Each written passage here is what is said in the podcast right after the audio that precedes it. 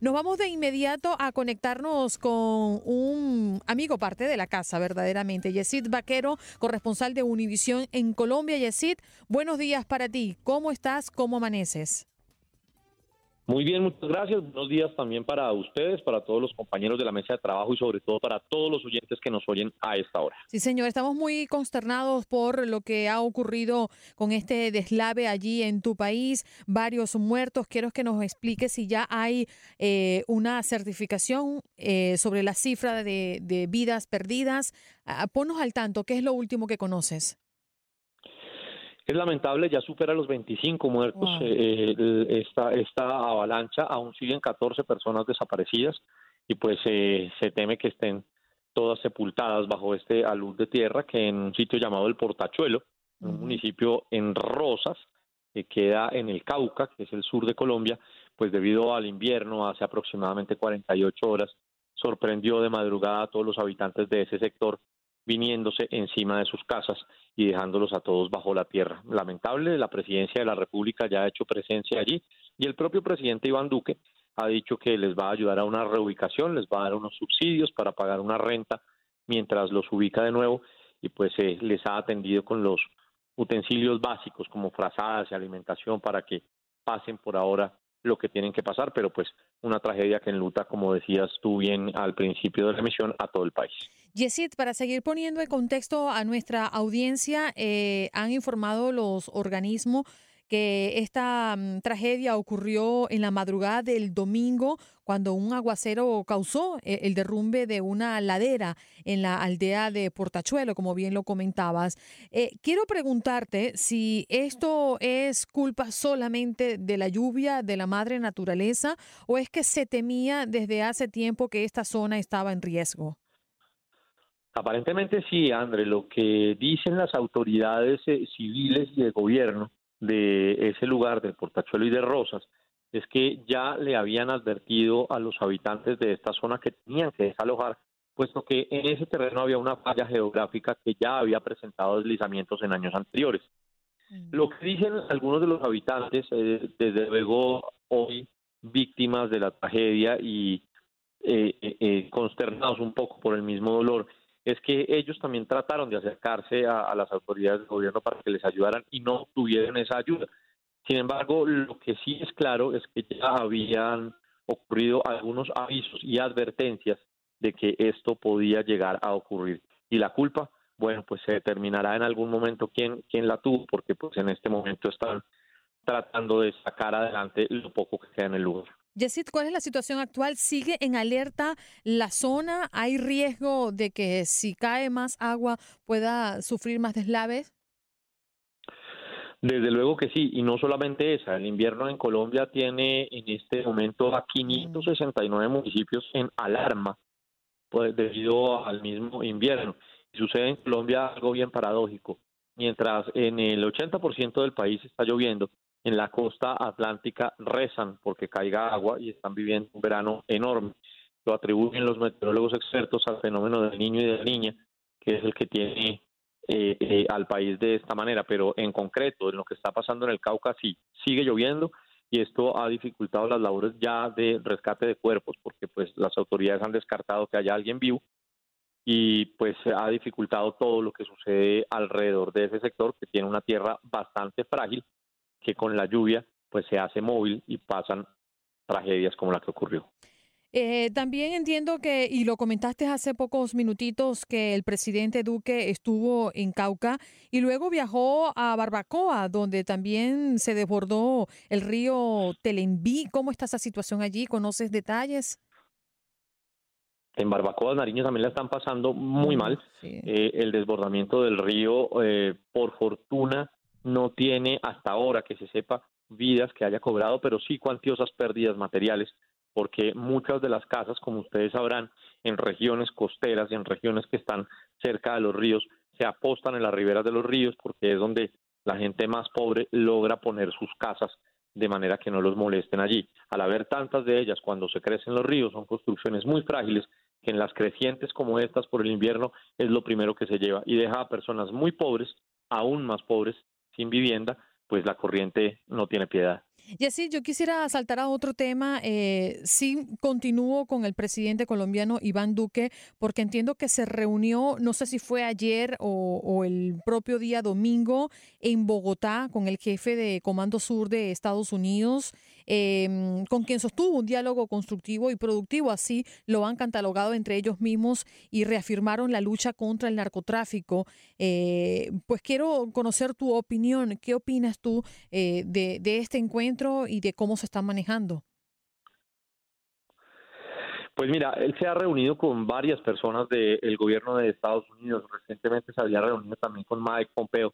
Y ahora esta reunión a la que tú hacer referencia también tocó el tema de la frontera.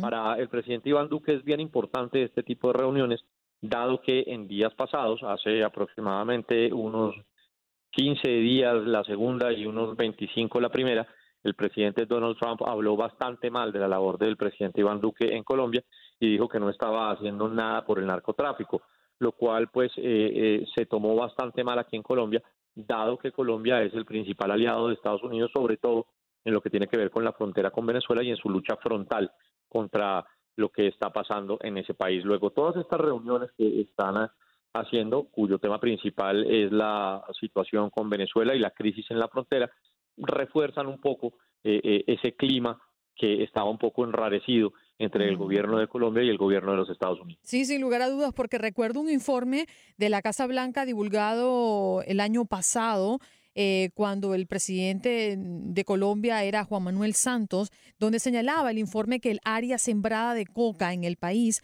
alcanzó un récord de 209 mil hectáreas, mientras que la producción potencial de cocaína pura subió hasta las 921 toneladas métricas. Y de hecho, el pasado mes de marzo, el presidente Trump acusó a Duque de no hacer nada por su país en materia de lucha contra las drogas. Ahora te pregunto, ¿qué siente el colombiano ¿Qué, está pasando? ¿Cuál es la opinión de la gente de a pie con referencia a este tema y, por supuesto, a la gestión de Iván Duque? Eh, confusión, pensaría yo. Confusión porque, porque mientras se habló de la situación de Venezuela, en la que el presidente Duque dedicó buena parte de su tiempo durante varios días a tratar de arreglar la situación del país vecino. En ese momento Estados Unidos era el principal aliado y el principal apoyo eh, eh, eh, bilateral, tanto Colombia para Estados Unidos como Estados Unidos para Colombia. Y pocos días después vienen estas declaraciones del presidente Trump mm, alrededor de Duque, como lo acabas tú de mencionar, pues genera mucha confusión dentro del colombiano de a pie, como tú le llamas. Ya quienes tenemos la posibilidad de estudiar un poco la situación, sabemos que se trata, además de una campaña, pues también de, de, de cierto clima que se genera en Colombia por seguir utilizando esas 200 mil hectáreas de cultivos de coca, un crecimiento enorme desde luego, para hablar más del eh, proceso de paz que hizo el gobierno, hablar mal, perdón, del eh, proceso de paz que hizo el gobierno de Juan Manuel Santos y que se ha convertido en el caballo de batalla del actual gobierno eh, para desprestigiar a su antecesor. Además que es un problema heredado, ¿no? No es algo que nace con, con Duque y, la verdad es que Colombia ha mm, luchado como pueblo y, bueno, algunos gobiernos quizás eh, a su manera contra esta gran lucha, ¿no?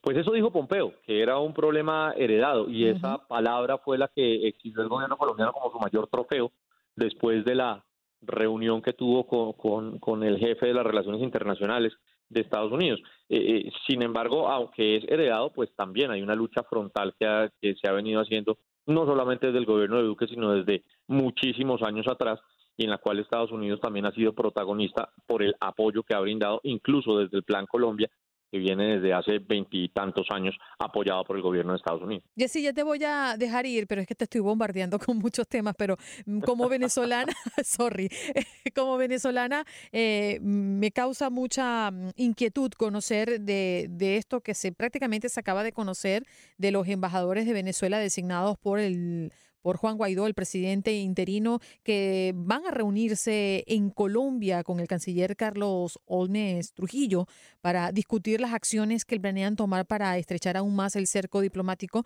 contra la administración de Nicolás Maduro. ¿Cómo has sentido tú eh, el tema de, de Venezuela, sobre todo en la frontera, y la relación que firmemente estableció Iván Duque con Juan Guaidó? ¿Cómo lo ves? Yo dividiría la respuesta en dos. A ver. La primera es que me parece que se tienen que seguir haciendo acciones para que Venezuela salga de la actual situación que tiene. Mm. Me parece que la situación que tiene Venezuela no es ninguna eh, eh, mentira mediática, que la situación que tiene Venezuela eh, está ahondando en una crisis muy profunda y con esto el tema energético cada vez se pone peor. Me parece que al llamado gobierno de Nicolás Maduro le deberían quedar muy pocos días o muy poco tiempo para que el pueblo de Venezuela finalmente pudiera tener lo que tiene y es un país hermoso y es un país próspero que, que debería seguir adelante como lo tuvo, como lo fue hace unos años. En la segunda parte, en la relación entre Duque y Guaidó, mi posición personal es que eh, a Juan Guaidó le tocó como en el desierto arrimarse a la poca sombra que tuviera. Y por eso se arrimó a personajes como Duque, como Bolsonaro, que definitivamente no son buenos para él ni para la situación de Venezuela, pero eran los que lo iban a acercar hacia Estados Unidos para poder ejercer esa presión sobre Nicolás Maduro. Y para darle respuesta a uno de nuestros seguidores que nos escribió con referencia a Guaidó, le recuerdo que fue reconocido de inmediato después de ese eh, histórico día 23 de enero por los Estados Unidos a los que se sumaron unos 50 países, si mal no cuento, entre ellos Colombia, el principal aliado de, Washington en la región, y que de manera conjunta con esta, con esta llave adelanta una campaña internacional para acercar de manera diplomática y financiera a Maduro y así lograrlo a dejar el poder. Es un poco lo que dicen muchos analistas, muchos eh, que hablan y analizan la situación de Venezuela en su proximidad, porque muchos juzgan, Yesid, que no, que no hay una efectividad porque Maduro no está fuera del poder. Pero bueno, e, es un tema que pique se extiende, que hemos analizado eh, infinitamente a través de estos micrófonos y que por supuesto no abandonamos al pueblo venezolano y seguimos em, dándole pues cobertura a lo que ocurre allí y en la frontera también con Colombia. Yesid, un abrazo para ti, gracias por estar con nosotros. Retorno el abrazo, saludo a todos los oyentes y aquí estamos para cuando necesiten. Seguro, Yesid Vaquero, él es corresponsal de Univisión en Colombia.